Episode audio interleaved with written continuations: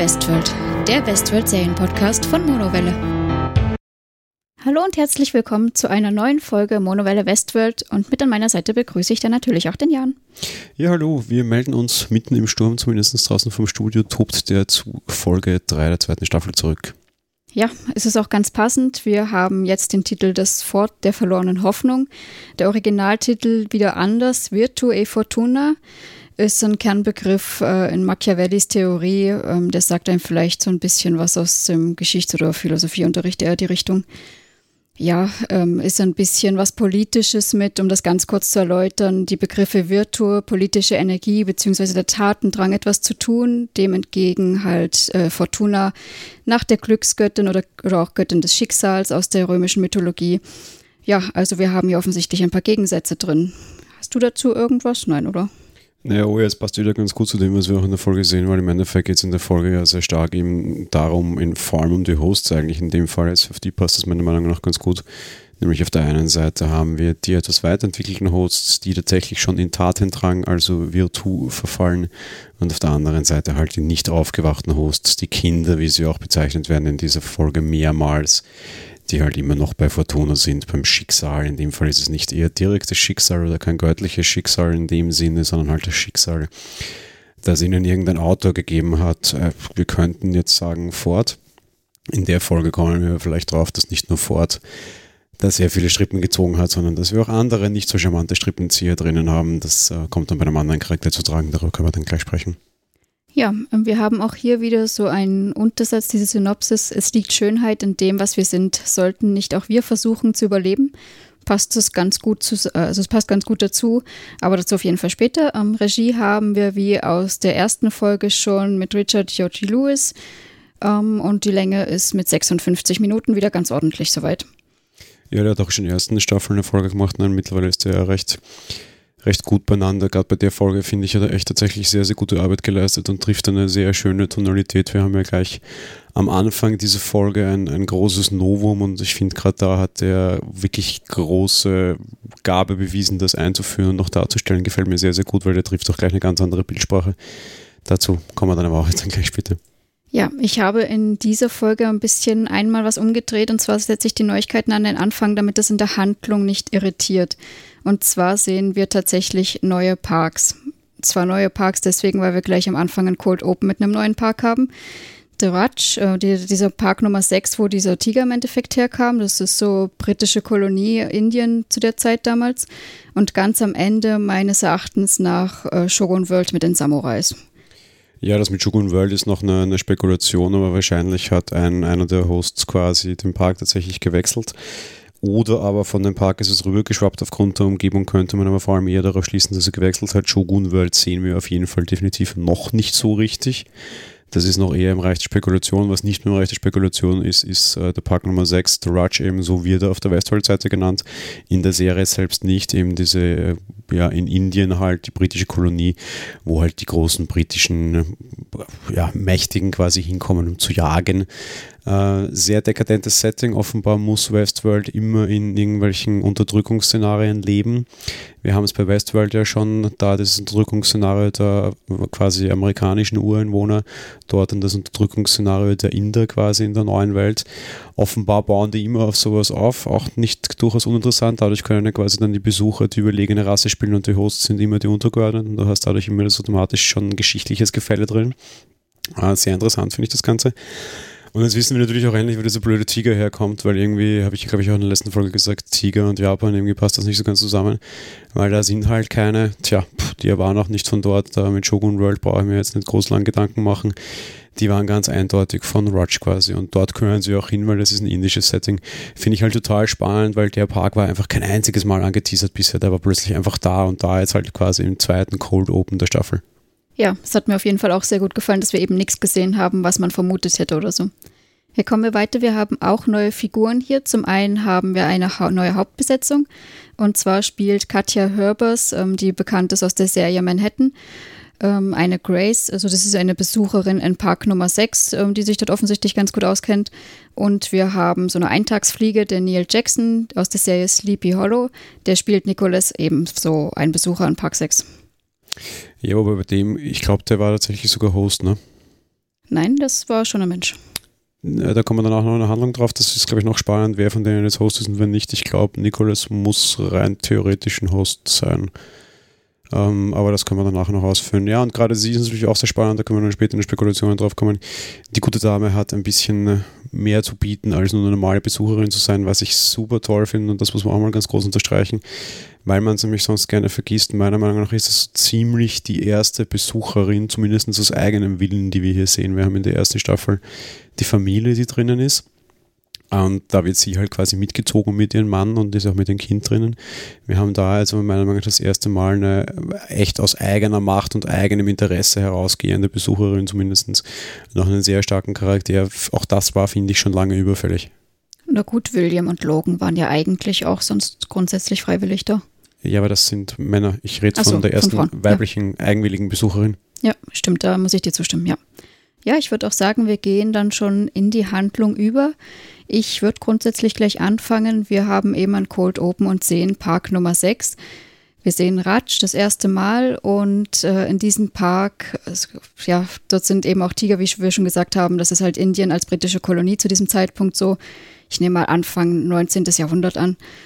Und wir sehen dort äh, zwei Besucher, eben Grace und Nicholas, die sich dort kennenlernen und auch miteinander schlafen, weil sie beide auch echte Gefühle suchen. Das geht dort insofern so weit, ähm, dass sie eben echte und keine gespielt, gespielten Gefühle suchen, dass die Grace tatsächlich auch ermitteln möchte, ob der Nicholas tatsächlich ein Mensch ist und ihn nämlich anschießt. Und das ist der Punkt, weshalb ich sage, der Nicholas ist ein Mensch. Denn sie schießt ja tatsächlich auf ihn und da ist die Waffe offensichtlich noch intakt, denn er hat ja nur so einen blauen Fleck hinterher. Ja, bei ihm, aber er hat keine Wunde.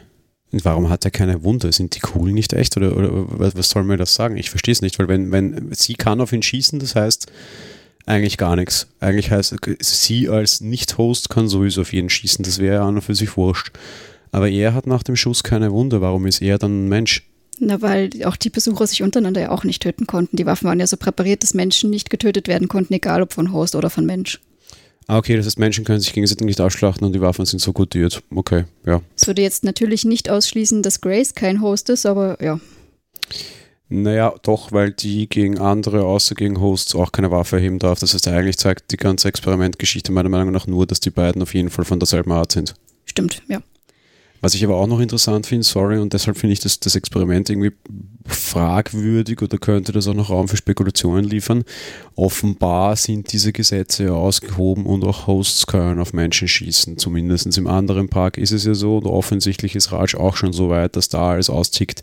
Ich will mir jetzt nicht sagen, dass ihre Schlussfolgerung falsch ist, weil die ist sehr schlau, das ist ja schon okay. Die weiß ja auch noch nicht, dass rundherum die Welt schon brennt, aber rein theoretisch könnte uns das später dann doch nochmal einholen, weil rein theoretisch könnte es auch sein, dass sie ein Host ist und auf einen Menschen geschossen hat. Weil in den anderen Parks ist das offenbar schon möglich. Warum? Und in dem Park bricht ja auch schon alles zusammen. Wer sagt, dass das nicht so auch schon ging? Vielleicht wollte sie so beweisen, ein Mensch zu sein, ist aber vielleicht doch auch gar keiner. Dass sie ein Mensch ist, finde ich noch lange nicht garantiert. Ja, das meinte ich auch gerade, dass im Endeffekt sie durchaus noch ein Host sein könnte, aber er ist es aus meiner Sicht auf keinen Fall. Ja, ähm, jedenfalls äh, ermittelt sie so, dass er ihrer Meinung nach ein echter Mensch ist. Sie verbringen die Nacht zusammen und begeben sich am nächsten Tag auf die Tigerjagd. Ähm, vorher war ja noch, noch alles in Ordnung, als sie sich kennengelernt haben. Da waren auch noch andere Menschen ringsherum und alles. Und wie sie von dieser Tigerjagd wiederkommen, ist an diesem Ort, wo sonst offensichtlich Bankett ist und ähm, Köche auch sind und Diener, die sie sonst halt eben bedienen, wie das so üblich war zu dieser Zeit ist gar keiner da. Und sie sagt dann auch schon, also eigentlich müssten hier zumindest welche sein, die uns bekochen und bedienen. Während der Nikolas das noch ganz arglos auffasst, offensichtlich ist das noch eher ein Neuling und meint, dass sie ihn vielleicht die Privatsphäre gönnen, sagt sie schon, dass da was nicht in Ordnung ist. Und wie sie dann in ein Zelt hineingeht, sieht sie auch, dass dort tatsächlich Menschen tot auf dem Boden liegen. Er weiß das nicht, meint, das gehört vielleicht zur Story und sie sagt dann aber, dass sie die Menschen kennengelernt hat auf dem Hinweg im Zug. Und kaum ist das gesagt, kommt hinter ihnen auch schon der nächste Host an, der sie umbringen möchte. Mit dem Spruch, den wir schon ewig kennen, so wilde Freud bringt wildes Leid. Und ja, während Nikolas dabei umgebracht wird, weil er nicht rechtzeitig wegkommt, kann sie sich gerade noch in der Hütte verstecken und schafft es rechtzeitig, Ammunition in ihre Waffe zu laden und den Host umzubringen. Auf ihrer Flucht danach wird sie allerdings von einem Tiger angegriffen und da haben wir im Endeffekt unseren Tiger, der aus der ersten Folge dann ja in Westworld gelandet ist.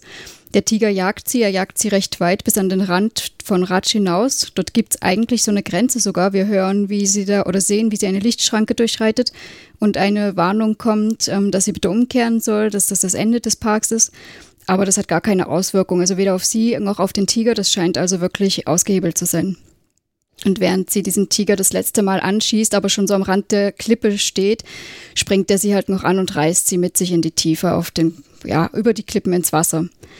Im Endeffekt, um die Handlung da abzuschließen, das finde ich ganz nett, äh, was sie noch betrifft. Wir sehen sie natürlich relativ am Ende nochmal, wie sie eben bei Westworld ankommt und an den Strand gespielt wird.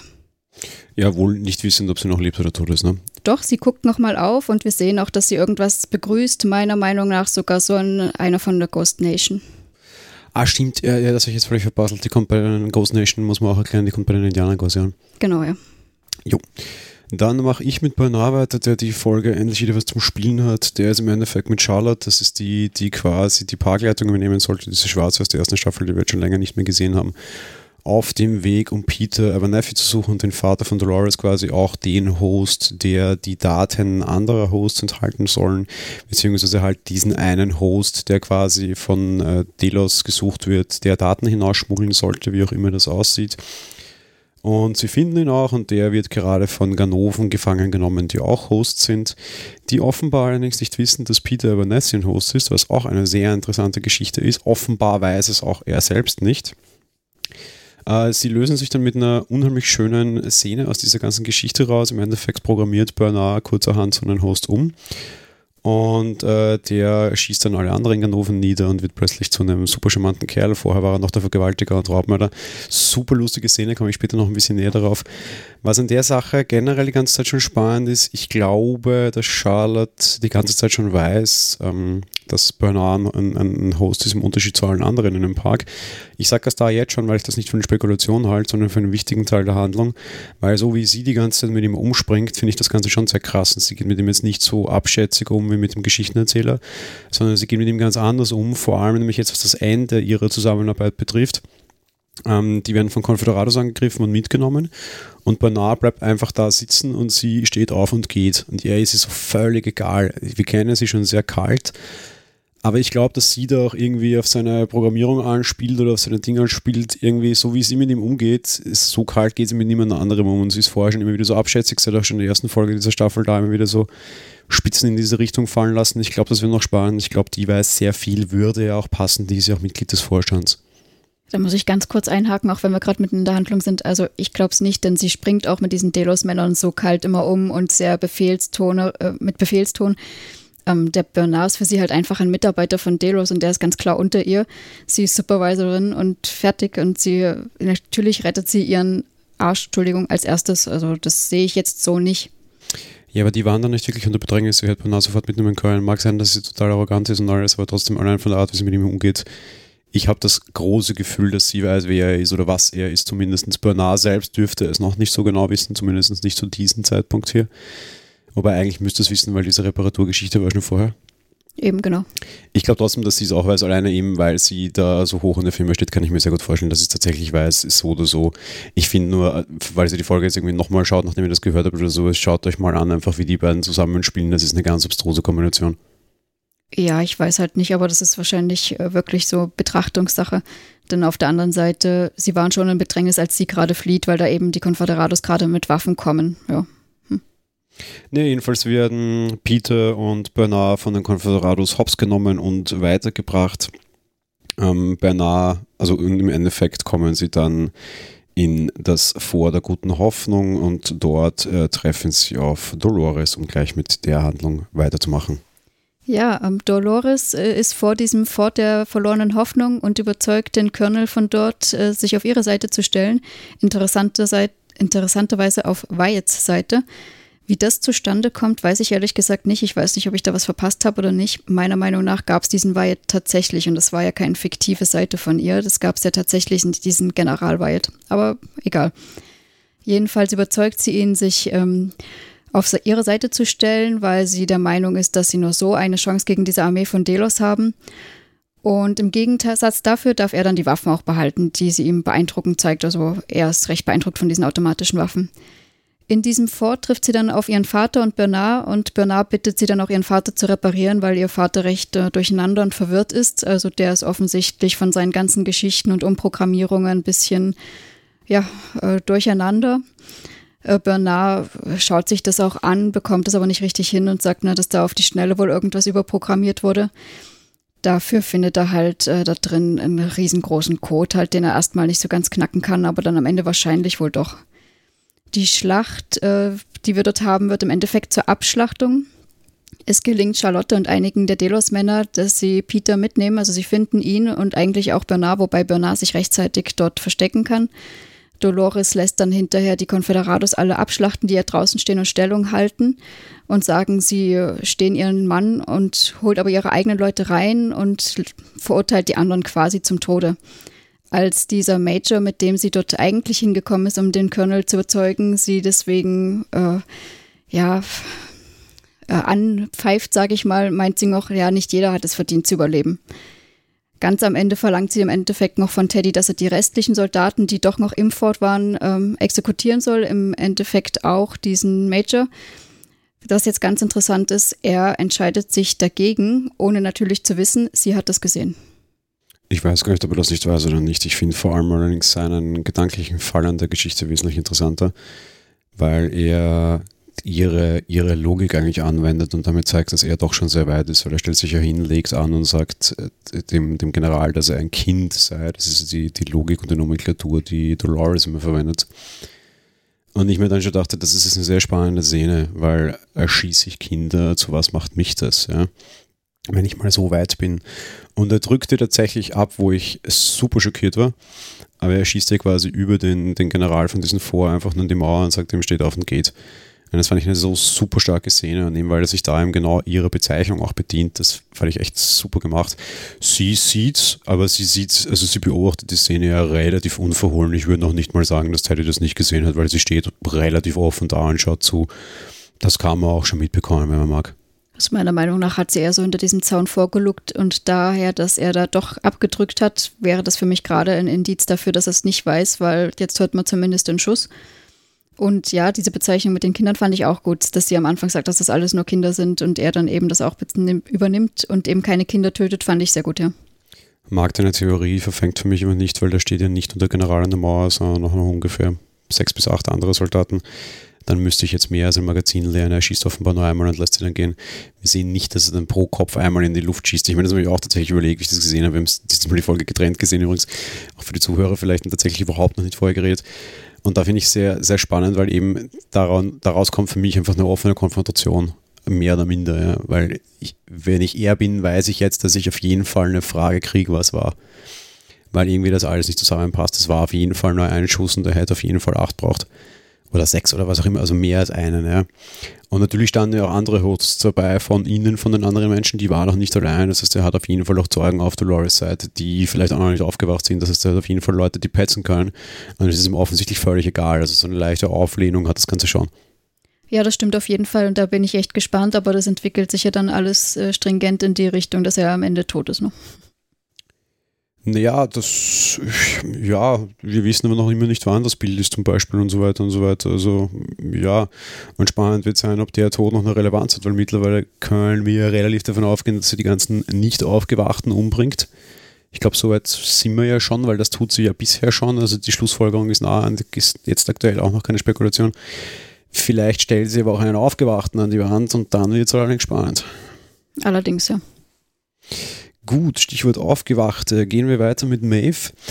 Und Maeve sehen wir auch endlich wieder. Und da wird es ganz spannend. Die ist mit Hector unterwegs, ihren großen Schatz unter Anführungsstrichen. Und sie treffen auf einen Indianer. Das ist eben diese Ghost Nation, die haben wir vorher schon benannt. Und da kommt es zu einer sehr, sehr interessanten Szene, denn sie merkt, dass sie die Ghost Nation Leute offenbar nach wie vor nicht kontrollieren kann. Wir sahen das schon in Folge 1, dass sie das nicht konnte. Das habe ich extra nochmal nachgeschlagen und nachgeschaut. Auch spannend, da fiel es mir nämlich gar nicht auf, wahrscheinlich weil so viel Shishi war.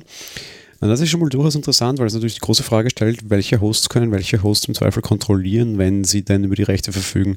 Beziehungsweise gibt es da irgendwelche getrennten äh, Berechtigungskonzepte, sage ich jetzt mal, also die Vorder, können später noch ein spannendes Thema werden. Ja, da, äh, oh, Entschuldigung, da bin ich auf deiner Seite, dass das spannend wird, Entschuldigung. Ja, trotz allem ist es relativ wurscht. Hector wrestelt den, den äh, Ghost Nation Heine nieder. Das heißt, im Endeffekt ist die einzige relevante Geschichte in dieser Szene nur, dass eben sie den nicht kontrollieren kann. Mehr oder minder und sie flüchten in die Tunnel von Delos, steht hier so schön in den Shownotes. Und das hat mich ein bisschen überrascht, weil eigentlich haben wir noch nie gesehen, wo dieses Delos Hauptquartier ist, meiner Meinung nach. Also wir kennen das Delos Hauptquartier, Aufnahme von Ihnen, aber wir wissen noch nicht, wo das ist. Und das ist in dem Bahntunnel offenbar. Also dort, wir sehen immer wieder den Zug, der die Leute nach Westworld bringt. Und wir sehen jetzt, dass dieses Delos-Quartier offenbar einfach in dieser Tunnelanlage liegt, was ja an und für sich sehr schlau ist. Ja, auf jeden Fall. Wobei Zuganlage hätte ich jetzt gar nicht gesagt. Ich habe einfach gedacht, diese Tunnel erstrecken sich da generell unter, diesem, unter dieser gesamten Welt oder Welten. Was ich nämlich aus der Sicht daraus spannend finde, das ist für mich auch noch keine Spekulation, sondern Reflexion der Story. Sorry, Spekulationen kommen nachher die werden heute noch viel tiefer gehen. Wir haben Dolores Vater, Peter, der sich hinstellt und sagt, er möchte zurück zum Zug. Und eigentlich kommt er ja tatsächlich von da, wenn wir davon ausgehen, dass Zug und Delos Hauptquartier jetzt plötzlich das gleiche ist. Weil zuerst war ich mir nicht sicher, was meint er. Entweder A ist er blöd unter Anführungsstrichen und will zurück nach Hause, wo er glaubt, dass sein Zuhause ist. Will er in die echte Welt, weil der Zug die Leute nach draußen bringt? Oder will er ins Delos Hauptquartier, weil er die Programmierung hat, er müsse dort seine Daten übertragen? Wo er nämlich auch vor dieser Folge oder vor diesen drei Folgen ja quasi herkam. Weil er war ja im Reservat dort quasi, um, um, um ausgesondert zu werden. Ja. Finde ich auch eine ganz spannende Sache. Dieses Ich will zurück zum Zug, glaube ich, hat auch noch eine, irgendeine Bewandtnis, auch wenn sie das vielleicht wie viele ihre Sachen nie auflösen und ich jetzt zu viel hineininterpretiere. Ja, ich bin da sogar ziemlich sicher, dass das der Zug in die echte Welt ist, dann eben erst vom Delos Hauptquartier ja weggeschickt worden, um die Daten rauszubringen. Oder so, ja, aber aktuell, also Dolores ist auf jeden Fall ausgelegt im Sinne von der schwachsinnig und kaputt. Ich glaube nicht, dass der schwachsinnig und kaputt war. Ich glaube, sie versteht es falsch. Äh, nein, das hat der Bernard auch bestätigt. Der hat einfach äh, seine Rollen gewechselt. Der kam nicht mehr klar mit dieser Schnellumprogrammierung, die sie danach gemacht haben und hat von einer Rolle in die nächste irgendwie gewechselt und keine so richtig offensichtlich drin gehabt. Ja, dann würde aber zum Beispiel tatsächlich sein können, dass er nach Hause will, quasi im Sinne von nach Hause auf seiner Ranch in Westworld. Schwieriges Thema. Ich weiß nicht, ob das überhaupt noch irgendwie relevant ist, keine Ahnung. Wollte es nur kurz ja. be bemerken, dass Delos Hauptquartier und Zug vielleicht auch zusammenfallen könnte und das in der Folge vielleicht auch noch eine Relevanz hat. Ja, die durchkämpfen wieder das, das Delos Hauptquartier, treffen dort auf Felix und Silvester, die beiden Programmierer, die wir schon kennen. Das ist allerdings relativ auswirkungslos. Und sie treffen auf Armistice, das ist diese coole, mehr oder minder Söldnerin, Headhunterin, was auch immer, mit dieser Schlange da im Gesicht. Die ist zwar cool, aber auch das ist relativ auswirkungslos. Das Einzige, was wir dadurch erfahren, ist, dass sich die quasi nach Staffel 1 überlebt hat und halt dort durchgerestelt hat. Ich habe auch im Rückblick schon gesagt, wir haben nie gesehen, wie sie stirbt, von daher passt das ja mal ganz gut. Du schaust so ab, ab fragend. Nein, nein, das passt alles. Ja, ja, das hat, äh, ist erstmal derweil ähm, aussagelos, ja. Und was dann allerdings spannend wird, ist, dass äh, Lee Sizemore, das ist der Typ, der die ganzen Storys schreibt, ähm, dann sieht, wie quasi Hector und Maeve sich näher kommen und er irgendwie meint, naja, ist jetzt zwar beide Einzelgänger, das kann so hier nicht sein, man mal schön husch husch zurück auf eure Plätzchen, wie, was ist hier los? Und quasi einerseits, ah, Lee Sizemore da kapiert, zumindest wollen wir, wollen uns die Serienautoren uns glauben lassen, dass das der Sinn dieser Szene ist, dass Lee Sizemore kapiert, dass die Programmierung nicht mehr greift Sie schlagen uns dann aber von hinten nochmal so mit dem Rohrstock auf dem Hinterkopf, weil unterstrich kommen wir drauf, die Programmierung greift sehr wohl, weil im Endeffekt äh, nur so ein kleiner Teil seiner Rolle umgeschrieben wurde und äh, Hector quasi jetzt einfach statt einer ehemaligen Person plötzlich äh, Maeve und grundsätzlich die gleichen die Dinge, die er sagt und diese Formeln, die er runterbetet, unter Anführungsstrichen, mit seiner Liebesbekundungen, sind genau die Texte, die ihm Lisa Eismann programmiert hat. Der vollendet die Sätze ja quasi noch bevor Hector sie vollenden kann. Das ist natürlich super krass. Und das wirft jetzt wieder auch super viele Fragen auf, weil einerseits A, ist er nur umprogrammiert und hat Maeve ihn einfach nur umprogrammiert und das Ganze ist nicht echt und Maeve kontrolliert das. Wäre mal die erste krasse Sache, die offen wäre. Oder die andere einfach nur glaubhafte Sache ist halt okay, dass der halt irgendwie quasi sein Set seiner Erinnerungen hat und die natürlich nicht rauskriegt und die aber halt jetzt quasi selbst zusammenwürfeln kann. Also nach dem Schema so, da hast du deine, deine, deine, deine Prägung. Ich meine, wir sind auch alle geprägt als Menschen durch unsere Eltern oder so. Ja. Ich verwende auch Sätze, die von meinen Eltern kommen, genauso wie du die, die, die typisch von dort sind und ich aber halt in meinem freien Will sie irgendwo anders zusammenwürfeln und irgendwo anders verwende. Ja. Kann natürlich das eine, kann natürlich das andere sein, ist natürlich auch eine spannende Frage, wird auch noch interessant zu, sein, zu sehen sein, ob Hector tatsächlich jetzt hier schon frei denkt und so will man es uns ja bisher glaubend machen. Oder ob der von Maeve programmiert ist und einfach nur sie quasi das Target ausgetauscht hat, wäre natürlich auch nochmal ein geiler Spin. Ja, ich fand das generell allerdings lustig, dass der Lee so ein bisschen, ja, trottelig, sage ich mal, da auf seine Programmierung pocht. Ich meine, dass die Maeve schon lange nicht mehr, äh, zumindest nicht offensichtlich so darauf anspringt, äh, ist ja noch nichts Neues. Ja, das fand ich war eben, sage ich, so einen guten Schlag mit dem Rohrstock auf den Hinterkopf, weil ich mir dachte, ja, Lee Sizemore, du Depperl, ja, das, das kennen wir jetzt eh schon seit einer Staffel, du bist halt ein bisschen blöd. Ja, der ist überhaupt nicht blöd, also den, den Spin, den er hinterher nachher genommen hat, finde ich nicht so, nicht so ohne. Ja, das stimmt auf jeden Fall. Was auch geil war, geil war, ähm, Hector ist eigentlich ähm, Lee Sizemores cooleres Ich. Da haben wir dann noch eine Haltung mit Maeve nachher, der dann quasi fragt, ob es so eine Frau in seinem Leben auch gab. Ja, ja, die gab's. Ähm, und äh, der, der sie verlassen hat, war quasi er. Das heißt, Hector ist quasi die coolere Version von Lee Sizemore selbst geschrieben, so sein, sein besseres Ich quasi, das er gerne gewesen wäre. Ist einfach eine nette Projektion und passt auch so ein bisschen zu dem, was wir in, in Folge 2 hatten. Mit dem Endeffekt sind diese Hosts nur ein Spiegel unserer selbst. In Lee Sizemores Fall stimmt es komplett. Das ist nicht ein Spiegel seiner selbst, das ist sein besseres Ich. Ja, das fand ich auch total stark, die Szene vor allen Dingen, weil sie ja gar nicht mal so richtig fragt, sondern sie stellt eigentlich schon fest und macht, äh, führt dann ihre Feststellung auch fort und meint dann eben so, erst am Anfang noch von wegen, dass das traurig wäre und als sie dann ihre Ausführung zu Ende gedacht hat, hat sie gesagt, okay, ich korrigiere, es ist komplett traurig. Das finde ich einerseits gar nicht, weil ich glaube tatsächlich, dass sich Autoren auch nie von, von ihr, ihr, ihren selbst befreien können. Auf der anderen Seite finde ich es einfach wieder eine nette persönliche Tiefe, die zwar auswirkungslos bleibt, aber halt einfach diese Serie für mich so, so viel besser macht als alles andere, was da irgendwie draußen im Fernsehen läuft, weil einfach jede kleine Unterhaltung irgendwie einen, einen totalen großen Reveal und einen großen tiefblickenden Punkt hat, so auch das. In Wirklichkeit ist es wahrscheinlich auswirkungslos, aber einfach gut macht. Naja, gut, aber sich selbst als cooleres Ich darzustellen und eben die Story zu geben, die man zumindest zum Teil mit dem Verlassenwerden ja selber hat.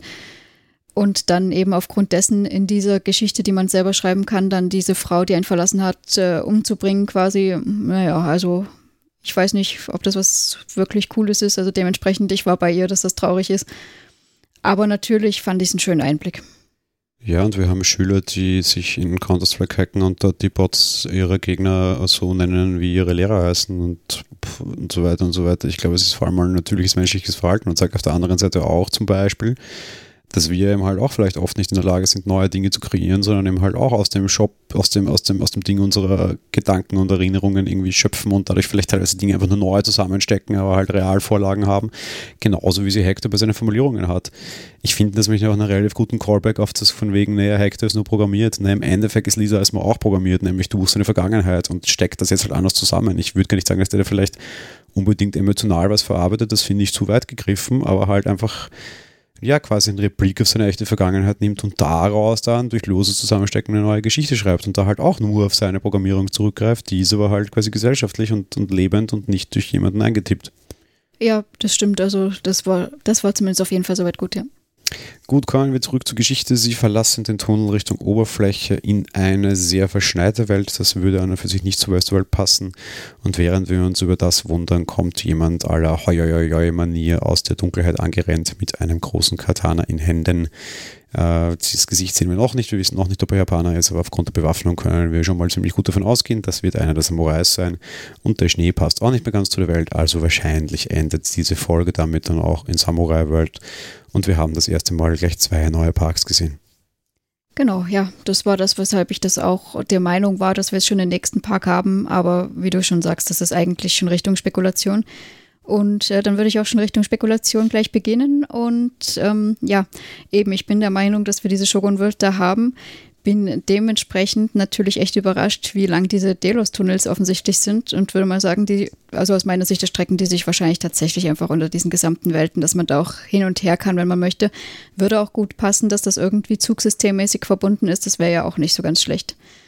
Ja, ähm, ich bin der Meinung, wir werden jetzt sicherlich nach und nach auch noch die anderen Parks zu sehen bekommen, dass es ja mal mindestens insgesamt sechs gibt, wissen wir.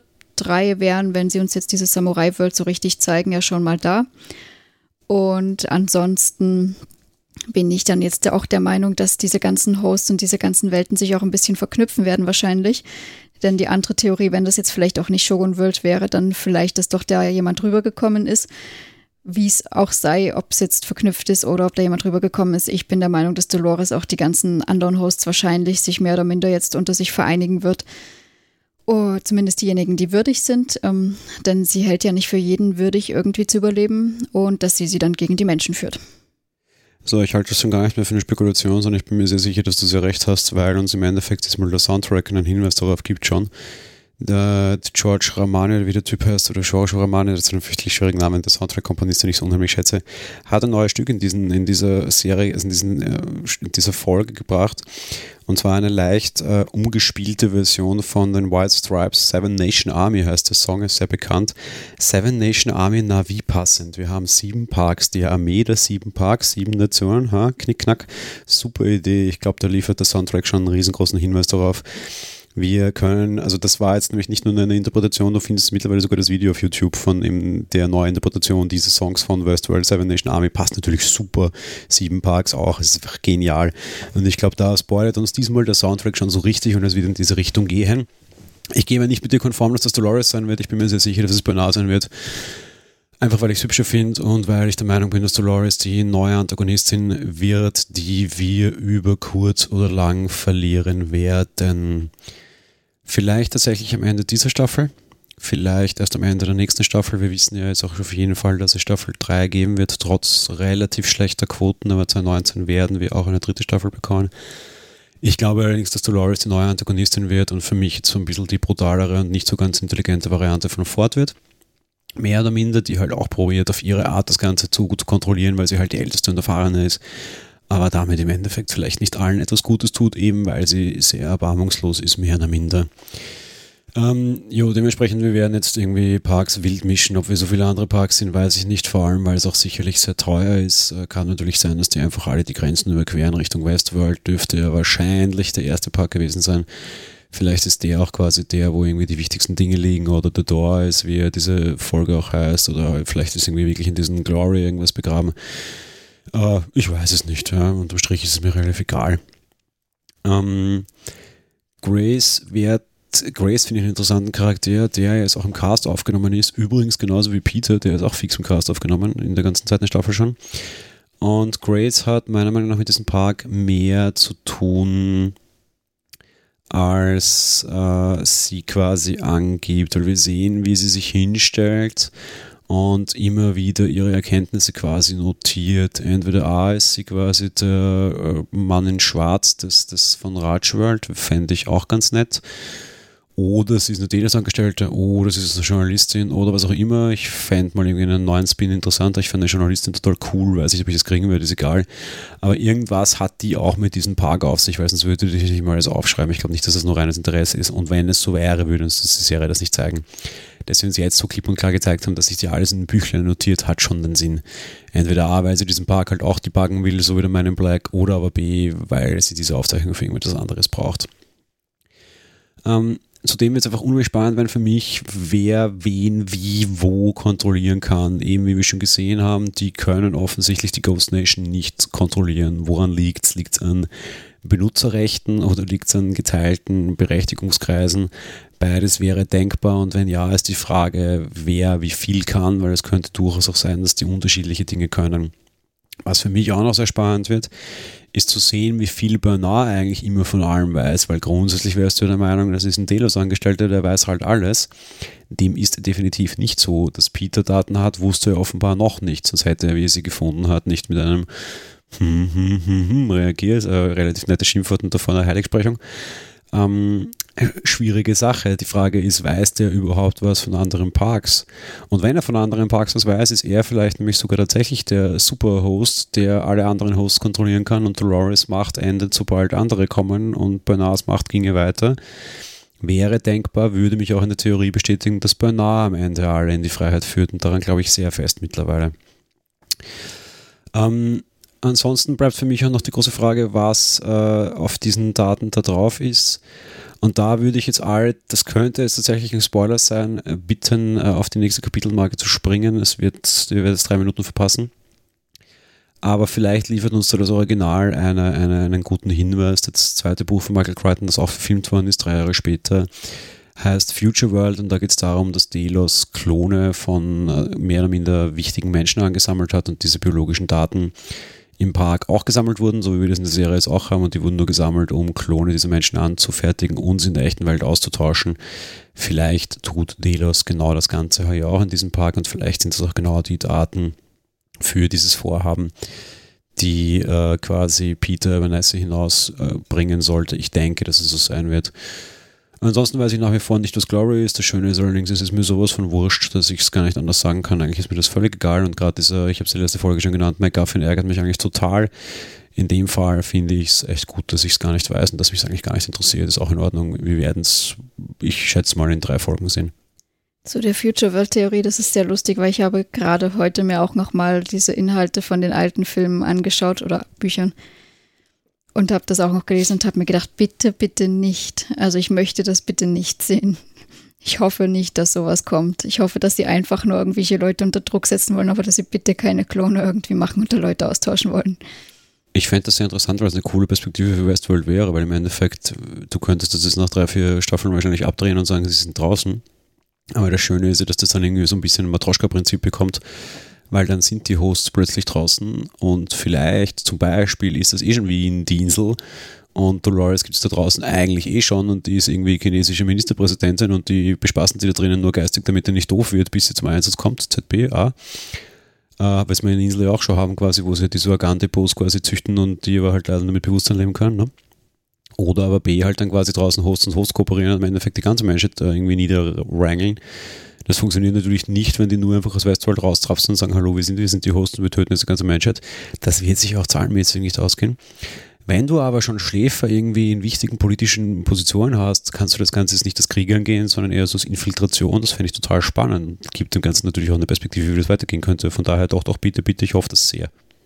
Na, ich dachte mir jedenfalls nur, wenn das jetzt genau dieselben Storys ist wie die ersten zwei, also mehr gab es ja dann, glaube ich, nicht, Bücher und Filme, dann fände ich es trotzdem irgendwie schade. Ich weiß nicht, so ein bisschen eigene Story fände ich schon nett.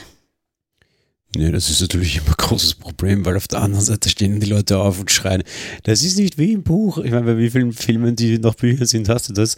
Das ist ja nicht nach dem Buch. Das Buch, was der damals geschrieben hat, wurde ja eh schon verfilmt. Da brauchen wir die Serie jetzt nicht noch dazu. Na, die Serie ist aber nach dem Stoff, steht ja auch in jeder Folge Michael Crichton drin. Ja, aber reicht ja von Westworld schon mal. Er steht aber auch drin, dass es lose danach ist. Also es kann schon durchaus passieren, dass es anders ist, aber es wäre ein Ausblick. Und aktuell passt der Schmal mit den Daten schmuggeln halt leider meiner Meinung nach wirklich gut dazu. Es würde auch vor allen Dingen super passen, dann, wenn Grace dann eine Reporterin oder irgendwas wäre. Hm. Zum Beispiel, ja. Ja, gut, ich glaube, dann haben wir erstmal genug spekuliert und machen wieder wie üblich unsere Top- und Flop-Charaktere. Wie schaut es da bei dir aus? Ähm, Top Peter, äh, weil super gespielt, weil spannende Handlung, weil spannender Charakter, so plötzlich, endlich sehen wir ihn.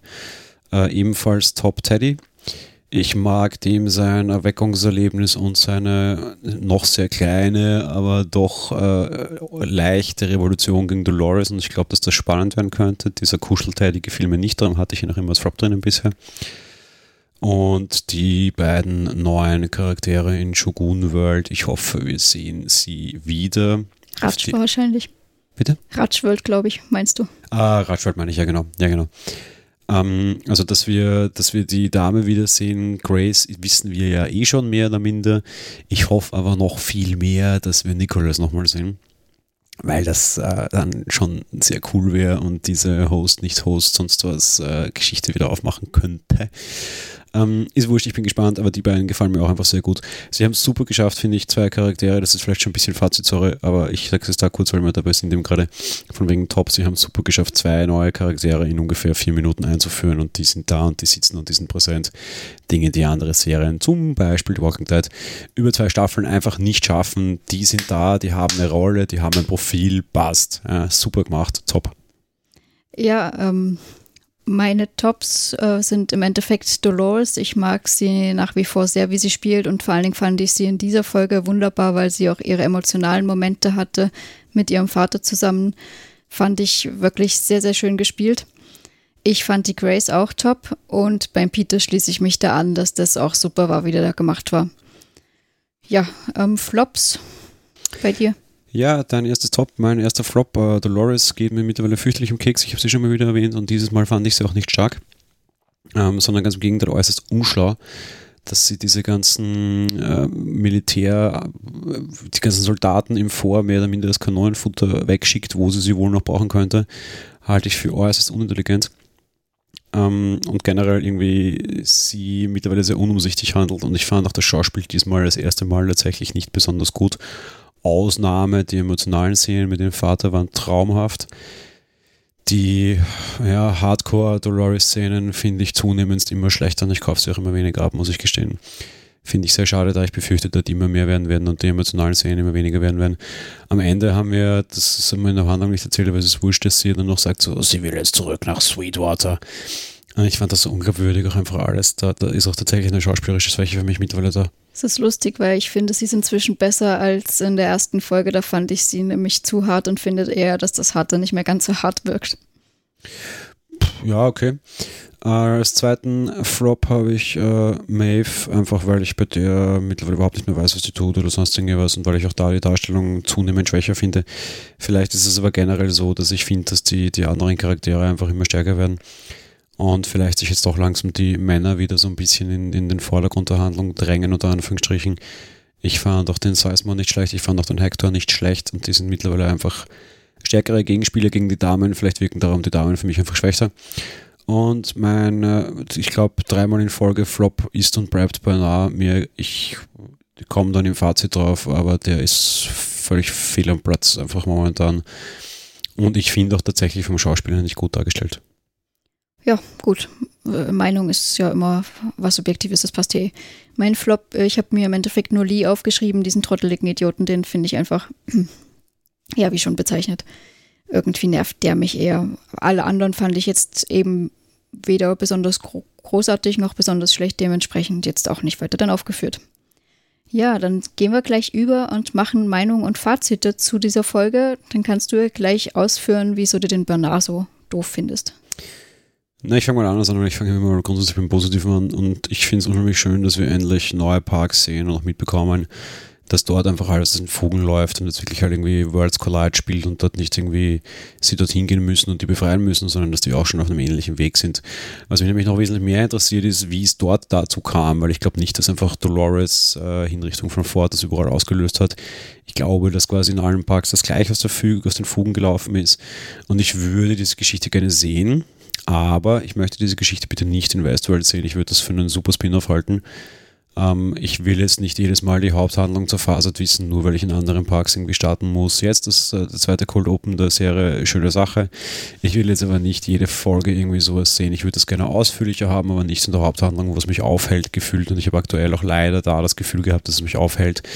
Für so ein paar Minuten jetzt war es okay und natürlich nett, aber wenn ich das das nächste Mal jetzt wieder hätte mit der gleichen Welt, würde es mich wahrscheinlich annöden und nicht sagen, so, mach's mal hin, ich will dann vielleicht doch endlich mal wissen, was Glory ist. Ja.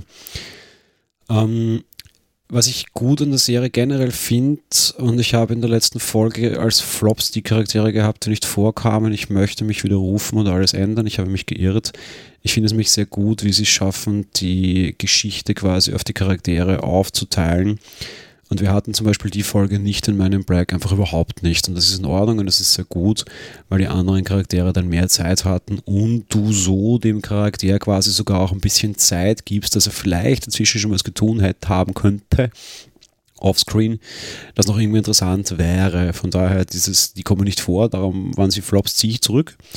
Äh, ich war letzte Woche vielleicht schlecht drauf, keine Ahnung, was ich finde das mittlerweile sehr gut, weil sie es sehr gut schaffen, sich auf die Charaktere zu konzentrieren. Mir gefallen die neuen Charaktere, ich hoffe, wir sehen mehr. Und ich hatte heute schon mal das als Negativbeispiel. Ähm, die, die, in, sie schaffen es zum Beispiel in Walking Dead aktuell nicht, einfach ihre vielen Charaktere vernünftig zu versorgen und ihnen vernünftig Raum und Raum für Entwicklung zu geben und Darstellung zu geben. Westworld macht es anders, wahrscheinlich einfach, weil sie es aufteilen, finde ich eine schöne Sache. Und normalerweise wäre das schon lange die Stelle, wo ich schreibe, bitte, bitte wieder ein bisschen Cast zusammen schrumpfen. Ach Gott, wollte es nicht drei Leute an die Wand stellen, weil wir haben zu viele Darsteller. Und hier begrüße ich es trotz allem, dass zwei neue dazukommen. Warum? Eben, weil sie das besser machen, meiner Meinung nach. Ja. Ähm, auf der anderen Seite finde ich es ähm, interessant, wie, wie zum Beispiel auch Bernard jetzt seine neuen Fähigkeiten nutzt und diesen einen Typen umprogrammiert. Da haben wir jetzt dann übrigens die tatsächliche Referenz auf Walking Dead. Der Charakter, der er umprogrammiert hat, war Rebus. Stephen Ox spielt den, das ist auch der Typ, der in Walking Dead mitspielt, die damals zweite Hand von Negan. Und der ist dann auch ein guter Schauspieler und sogar für sowas ist dann Platz. Der war dann auch unheimlich lustig und einfach charmant und humorig in einer mittlerweile so total bösartigen Welt. Walking Dead war nie lustig und plötzlich, äh, plötzlich ähm, Westworld natürlich war eigentlich nie lustig. Und jetzt ist es, hat so, sogar so eine witzige Szene gehabt, mittendrin in diesem ganzen Krieg, fand ich auch einfach mal nett und anders. Ja.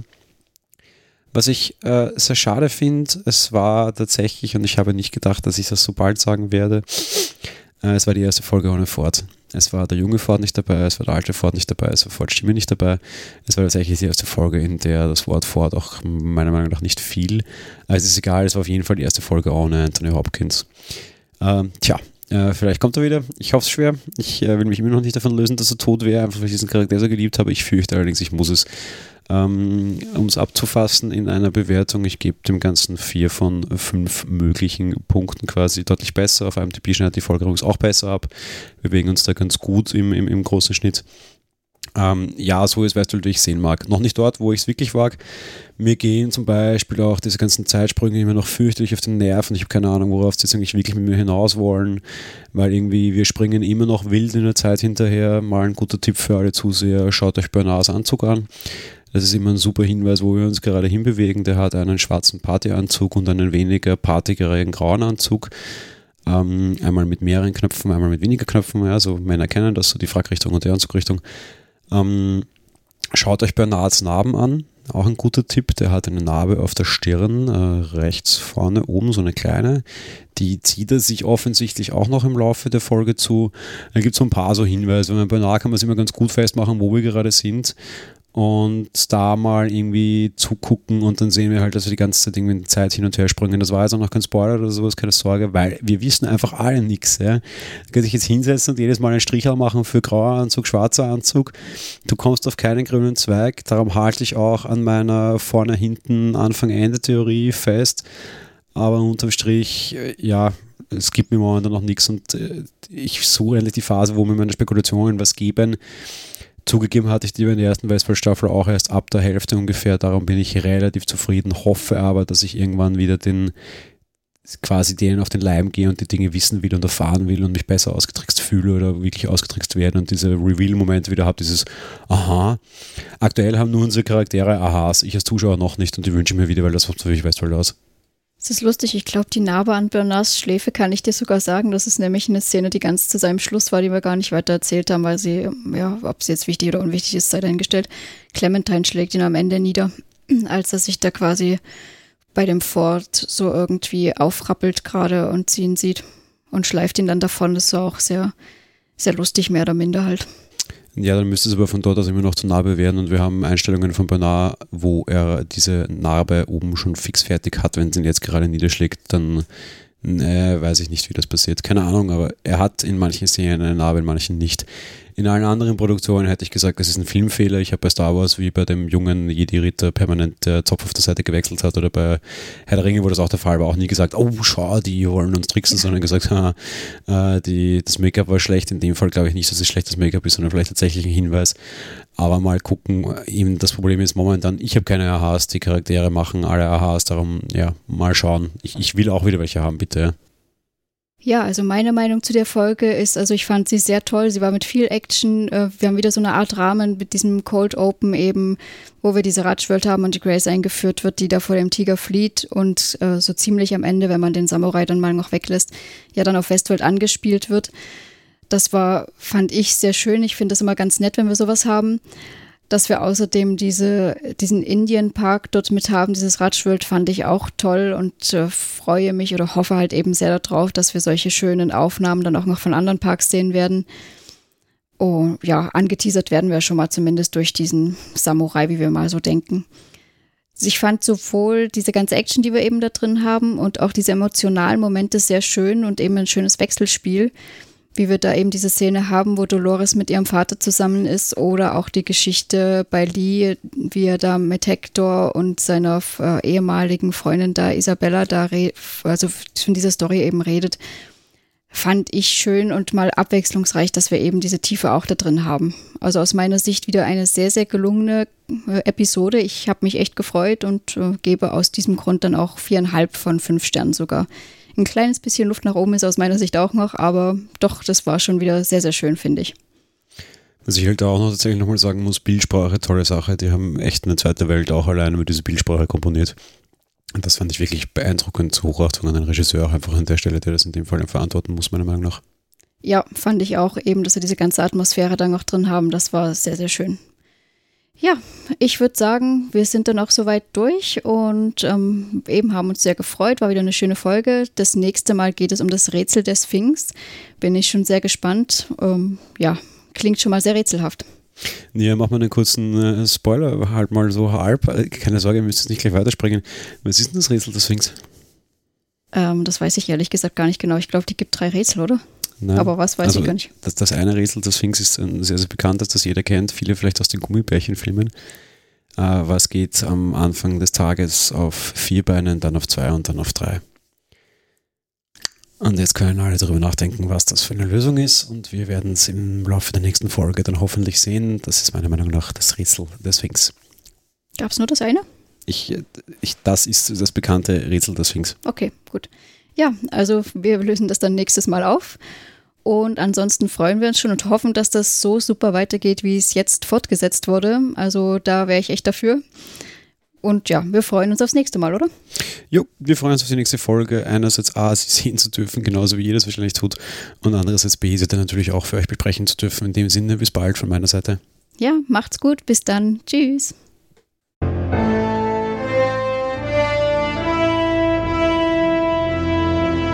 Monowelle Westworld ist ein komplett kostenloser privater Podcast. Ihr wollt uns unterstützen? Gerne.